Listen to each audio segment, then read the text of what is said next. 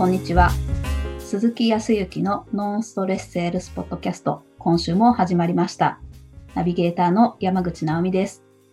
鈴木さん、今週もよろしくお願いします。はい、よろしくお願いします。ね、最近、前回はちょっと、おハンドクリーム、えー収録が終わった後にもハンドクリームで、ね、直美さんと話を少ししましたけど、はい。ちょっと、やっぱりこう、年、年齢とともにね、女性じゃないんだけど、やっぱりこう、ああいうハンドクリームとかをつけたりとかすると、ちょっとそのカサカサ感が違ったりとかね、しっとりになったりとか、男性でも結構面白いわけですよ。へえ。だから、なんかそういうところに興味関心が湧いてくると、いろいろとねうん、こう、意欲的になってって、こう、いろんな新しいことにチャレンジしよう、まあ、チャレンジというかね、していこうと思うと、そうすると今度はやっぱり、えっ、と、もっともっと、まあ、美しくじゃないけど、健康になりたいとかね、健康でいたいとか、うん。うん。なんか、うん、あ女性が綺麗でいたいっていう気持ちは少しわかるなとかって思ったりとかするけど。それとね、たまたま、あのー最近、ちょっと、ご紹介もいただき、はい。で、沖縄でこうずっと一人でこう仕事をしてるもんですから、まあ、どんなことがあったとしても、やっぱり、うんと、こう、やっぱり気分転換をするところが、こう常に一人一人なので、家でね、家でもね、こう何か話をこう、聞いてくれる人とか、そういう人とか、こう特定にいなかったりとかすると、やっぱりこう、疲れとか、そういうものが溜まってくるじゃないですか。はい。でね、えっ、と、ちょっとした、あの、クリニックを紹介していただいて、ほでそこはあの、体調が直接悪いとかそういうことじゃないですよ。今のものを維持するとかね、するために、う。へえ。ちょっと注射を打ちにですね、ええ。紹介してもらってい行ったんです。はい。プラセンタうんうん。っていう、まあ、えっ、と、アンチエイジングっていうか、そういう、まあ、本来はこう、女性が中心なのかもしれないけど、でもね、結構ね、男性もいるんですよ。へえ。後々周りの人に聞いてみたら、いや、私もたまに打ちに行きますよ、と。へえ。ぼ僕がねもう、もうちょっと若い頃、えっ、と、20年前ぐらいとかは、20年、30年ぐらい前は、結構流行ったのね、あの、に、ニンニクの注射。へえ。うん、あの疲れが取れたりとか、パワーがみなぎるみたいな。はあ。当時野球選手で、えっ、と、清原さんとかね、うんうん。が、えっ、と、体を鍛えるために、疲れを持ち越さないために、その、ニンニクエキスの入った注射をね、お尻とかにするっていうのはあったんですけど、へえ。あの、その、紹介してもらって、いいお医者さんで、うん院長先生が、うんもうね、えっ、と、80 80歳ぐらいだったかな。もうちょっと、だけど、あの、何、老斑って言って、こう、年を取るとシミみたいなものとか、腕とかにポツポツポツポツ出てくるじゃない？はまあ、いいんだわ。い。へそうえ。それで、えっ、と、ものすごくね、温和で柔らかな方でね、もうものすごい白髪で綺麗な白髪の男性の院長先生なんだけど、その方に、あの、まあ、問診していただいて、ちゃんとケアをしていれば、こう、こうなるからねって言って、ー。へえ。ちょっと、はい、やります。はい、やってきましたけど、でもね、本当そうするとね、うんと、今までと自分自分でそんなに時間なかったけど、やっぱり夜少しこう眠れなかったりとか、うんうん。そうそうね寝つきが悪かったりとかするのが、もうぜあの、打ってからね、全然なくなった。ええ本当ですか？あの、極端に何か心配症になっているとか、精神的に疲れてるとかっていったところは、まあそんなないとは思うけど、うん。すごくあの安定感というか、安心感とか、ええっていうところはなんか少し実感をしてますよ。すごい。そう、だから、うんとね、本当だと週にその注射をね、えっ、と、2回ぐらい、3日に1度ぐらい打ったら本当はいいらしいんです。う。うんん、だけど、まあ、うんと、金銭面的なところもね、あったりとか。うんあ、でもね、1回の注射そんな高くない、高くないんだけど、うん。あと時間的なものもあるから、しょっちゅうはいけないんですけど、時間が空いたりとかしたら、ちょっと、また行きたいなっていうふうに思うぐらい、へえ。うん。あの、疲れ方が違う。疲れ方じゃないな。うん。夜、夜寝る時とかって断然違って安定して睡眠取れるような感じに、一回だけでね、すごい。すごいんだなと思いました。へえ。えーっと、そこは本当にいいところを紹介していただいて、ちょっと楽になったなというふうに思いますけど。えー、沖縄すごいですね。うん。結構すごいんですよ。まあ、どこにでもあるんだと思うけど、いや結構あの、多分、女性はもっと肌とかね、ーそういうところになるのかもしれないけど、僕の場合はその疲れとか、そういいうものが、あ、疲れてたんだなとかってほん本当思いますもんね。うん。なるほど。へえ。あ、肩凝ってたんだなとか。えー、肩が楽になった。打って数十分ぐらい、え数十分ぐらいで、超肩楽になったと。ぜひプラ、プラセンタっていう注射。プラセンタって多分ね、あの飲み物にしたりとか、ー、うえんーっと、何、そのクリームとか肌につけるものに成分として入っているのもあるみたいですけど、はい。そこで注射をね、していただいて。へえ。なので、あの、仕事のところで、ちょっと病院行ってきましたって言って、どうしたんですか？体悪いんですか？全然体悪くないですけど、ちょっと、あの、もうこれ以上ちょっと年が進行しないように、ちょっと現状維持をしようと思ってみたいな話をしましたけど。ええ、いいですね。もうね、こういろいろとやらないとですね、うんはい。気もめいりますし、へへへ楽しくやってもらってますが、うん。まあ、その中で、えっ、とね、えっ、と、2、3回前ぐらいかな、まあ、分厚い本をね、ちょっと年末年始にね、本を読むっていうことをちょっとしますよ。まあまあ、でもね、本当に根っからの本を読むのは、入らんなと思い思いました。ちょっとなんかこう、む、む、む、難しすぎるなと思って、読んでは止まり、読んでは止まりっていう感じで、なかなか入ってこないのが状況ですけど。うん。まあ、それに向けて、こう、なんていうかな、うーんと、まあまあ、読んでていいいい内容ではあるので、うんうん。でやっぱり頭入るときと入らないときがあってね、うん。なかなか入らないのと、でも入ったとして、じゃあこれが実際使えるかどうかっていうね、ところもね、いろいろと、そうですよね。方って当然なかなか難しくて、分厚いからこれ全部活かすためには何十年かかる。ああ、えー、じゃあやっぱり営業の方もあのビジネス本とかきっと読まれると思うんですけど、そういった本のその活用法、効率よくというのか、い生かす方法うん、ってどのようにしたらいいでしょうか？なるほど。うん。そうですね。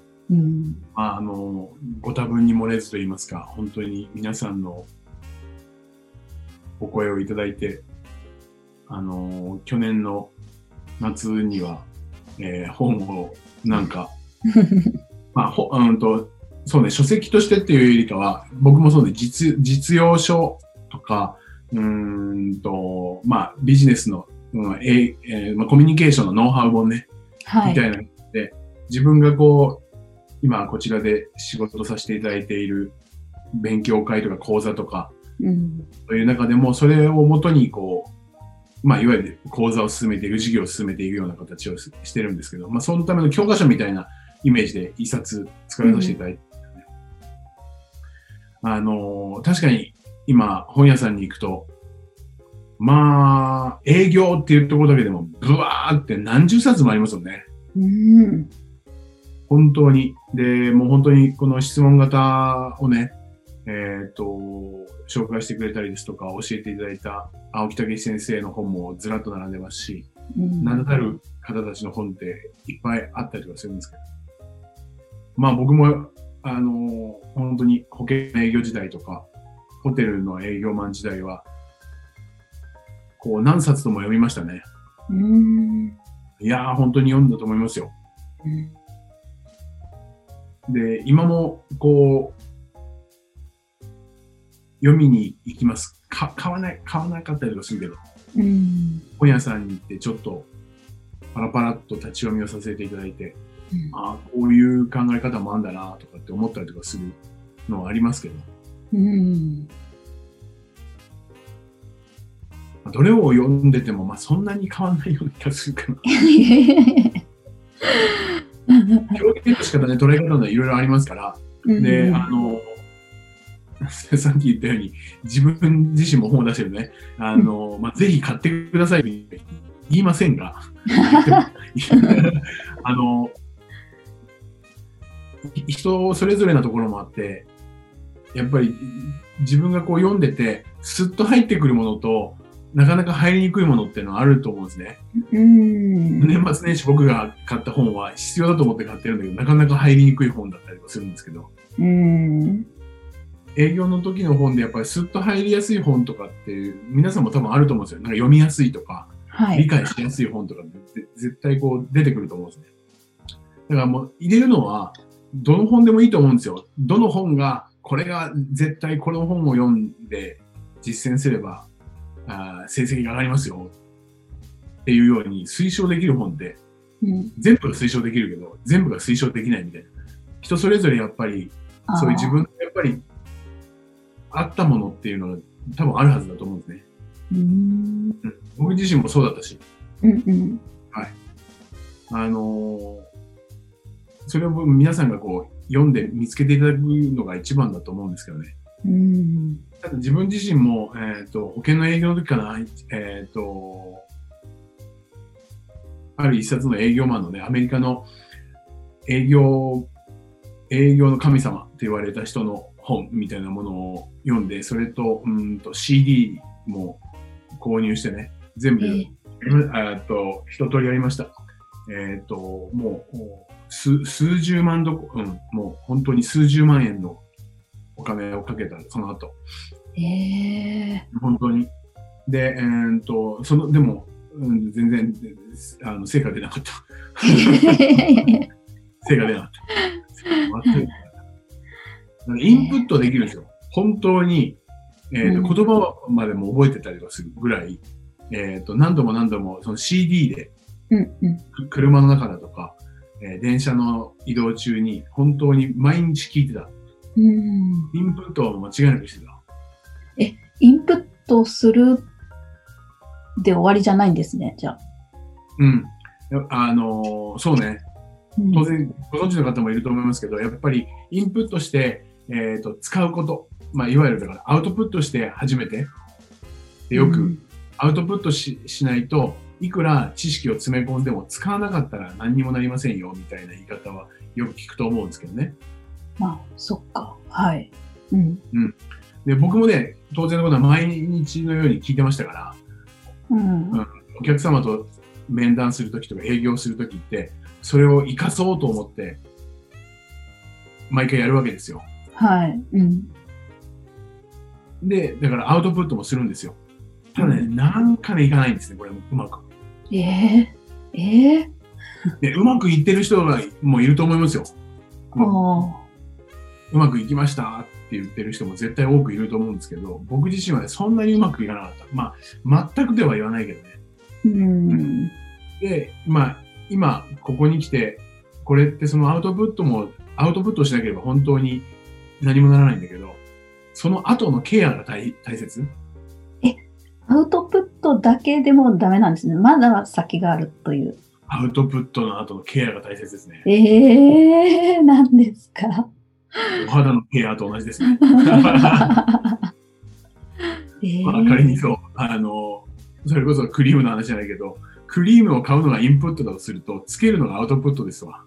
はいはい。うん。そう。だからまあ、それで症状は出てくるから、まあ、クリームはそこでもいいのかもしれないけど、やっぱりケアしていかないと、ええ。その後も、ただつけてたらいいのかって話ですわ。あ、そうですか。そうですか、そうそう。じゃあ、ただつけてたら、やっぱりね、ただつけてるだけでも効果はだからあると思いますよ。うん、つまり、本を買ってってもいいけれども、本を買うだけじゃないよっていうことと。そう、本買って読んでうん、実践するところまでは間違いなくいいわけですよ。間違いなくいいけど、それだけではなくて、その後にどうするか。へえ。まあ、これはあの、質問型ですとか、僕が講座を、とか勉強会をしていただいている方には、あの、お願いをしてね、最初はね、やってもらってるんですけど、うーんと、直美さんも買っていただいたあの僕の本のね、その44ページに入って書いてあるんですけど、はい。あの、青木武先生も言いますけど、人の、まあ、行動原則、原理原則で、人ってまず感じるところから始まってね、感じて、何か思って、そして考えて、そして行動して結果に移すっていうところで言うと、それに準じて言うとですね、やっぱり営業が上手くなりたいっていうふうに思ってですね、私成果を上げたいというふうに思って、どうした、あの、そのためにはどうしたらいいかを考えて、よし、本を買おうと考えるわけですね。ああ、はい。はい。それで本屋さんに行くという行動をとって、えっ、と、まあ、読んでね、うんそれを覚えて、まあ、これも行動のうちでね、それではい実践をして、結果として、よく出る時もあれば、なかなかうまくいかないなっていう結果、うん出。るわけじゃないですか。はい。で、多くの方は、またこれダメだったんで、その本に書いてあることを、また行動して、うん。うまくいかなかった。うん。そしてまた行動して、うまくいかなかった。うん行動結果、行動結果なんですよね。アウトプットが。そうですよね。うん。そう。僕自身がだからものすごく金額をかけて、えーそのノウハウっていったものを身につけたんだけど、行動して、それをそのまま実践して、うんその結果、なかなかうまくいかんうん。また行動して、なかなかうまくいかん。全く同じことしてたんで。おーで、まあ一つ、その、成果につなげるためにやっぱりやらなきゃいけないことって、うーんと、まあ僕はね、よく振り返りっていう言い方をするんですけど、はい、質問型の営業とか質問型のコミュニケーションの境界だとかっていう時にも必ず推奨するのは、まあ他の方たちもね、えっ、と、されてらっしゃるとか、他のおノウハウを伝えてらっしゃる方もちゃんと振り返ってくださいねって言ってはいますけど、うん。えー時には PDCA とかっていう言い方をする場合もありますね。うん。はいブランドチェックとかね、アクションとかうん。っていう流れに沿って、えーやっていきましょうっていう話をしますが、その、うまくいかなかったらうまくいかなかったっていう結果があるじゃないですか。はい。はい。じゃあ実際にどうしていくかって言ったら、その行動原則で言ったら、その結果から自分自身が何を感じ、何を思うかなんですよ。こう、結果で、じゃなくて、結果の次の感じて思うこと？そう。はい。仮にうまくいかなかったとしますね。思いの通りにうまくいかなかったという結果だった。うんそれに対して自分がどう感じて、感じるか、どう思うか。うんなんとかせっかく買ってね、覚えたものだから、うんやっぱりもっとあー成果を上げるようにしたいというふうに思うん。うのであれば、じゃあ、どうしたら今覚えたものをよりいい形、いい成果につなげるのかを次考える。うん。うん。うん。うん。そして、だからプラスアルファですよね。アウトプットプラスアルファ自分の思いとか考えをくっつけて、今度行動している。うん。簡単に言ったら、うまくいかなかった。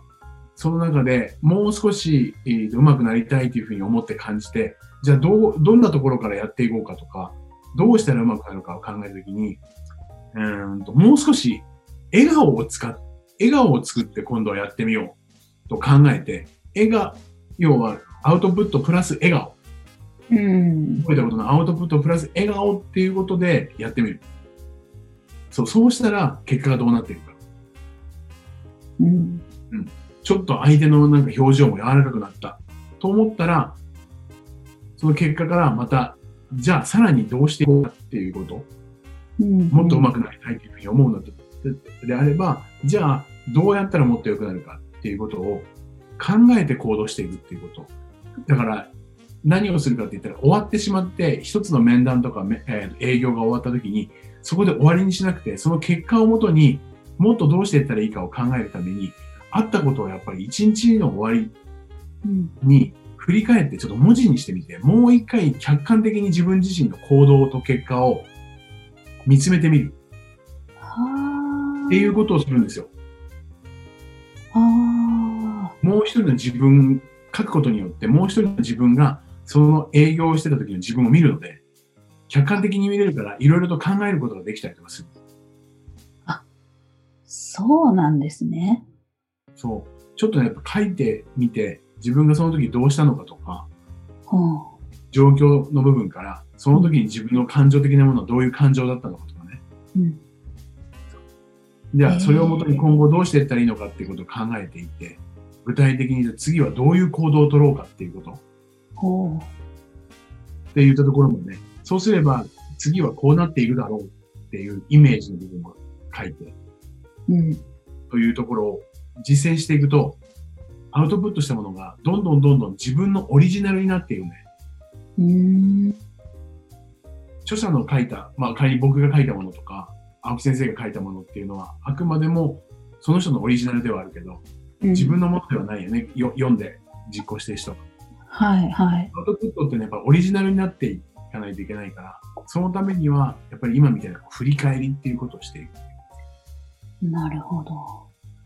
あ、じゃあ、ただただ営業に行って、ただただってわけじゃないけど、まあ、こう、うまくいかんかったなって言って、ぼやっと考え、ぼやっとでもないけど、次こうしようって考えて終わりっていうんじゃなくて、そこをもう一歩書いて、それを客観的に自分で見るっていう振り返りの、そうそうそうそうそれを経て、ようやくまた次へっていうことに。そうです、そうです、そうです。そうすると、やっぱり1回目よりかは2回目、2回目よりかは3回目っていう変化っていうものが捉えられるようになると思うんですよ。は前回よりも、まあ一番最初だったら覚えたんだけど、言葉がたどたどしかったっていうのが少しスムーズに言えるようになったっていう変化を感じたり、そうすると、まあちょっと成長してるなとか、ちょっとうまくいってるなっていうこともちょっと実感もできるじゃないですか。あ。前回あの実感するとかね、あ。はいいい。ことを投げていけるじゃないですか。あそれをするためには、やっぱり、えー書き出してみること。書き出してみて、自分自身のその時の状況であるとか感情、行動までも客観的に見れると、本当にプラスアルファの気づきが絶対出てくるんで。あ。それはすごい。そうそう、本当にそう思いますよ。僕自身も本当に、えっ、と、毎回この振り返りの話をするときには、くぶくに言ってますけど、本当に僕は書くことっていうのは、どちらかというと今も苦手だし、できれば書きたくないっていうふうには思ってるけど、その人間がここまで書くっていうのはどれだけ効果があるかってことですよ。わあ、すごい。はそれで営業もうまくいったし、時に仕事以外、あと営業以外の今の仕事もそうですし、日常うん。に対してもものすごく、こう、すごくストレスが、そういうことなくなって、やっぱ客観的に自分を見れて、うんさらに自分自身をどうしていきたいのかっていうふうに、前向きに捉えられるようになっていったのも、もう本当にこの振り返りのおかげ。わあ。まあ、ある意味本のノウハウのおかげではない。そのぐらい。へえ。すごい。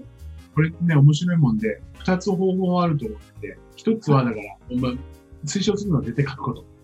うん。あとはもう一つは書くことをしなくても、誰かが振り返ってくれればいいわけですよ。え、どういう今日の、ことですか？今日の直美、直美さんが今こういうことをしてこういうふうにしたじゃないうんうん。そう。相手役みたいな人がいればいいんだよね。ああ、はい。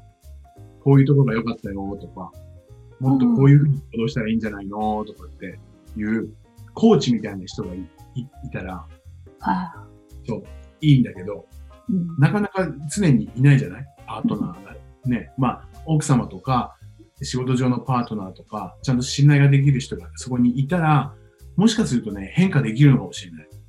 わ。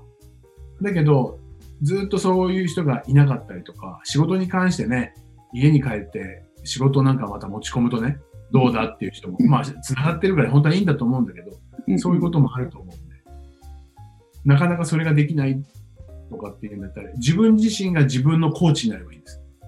へえ、ああ、そういうことか。そうそうそうそう。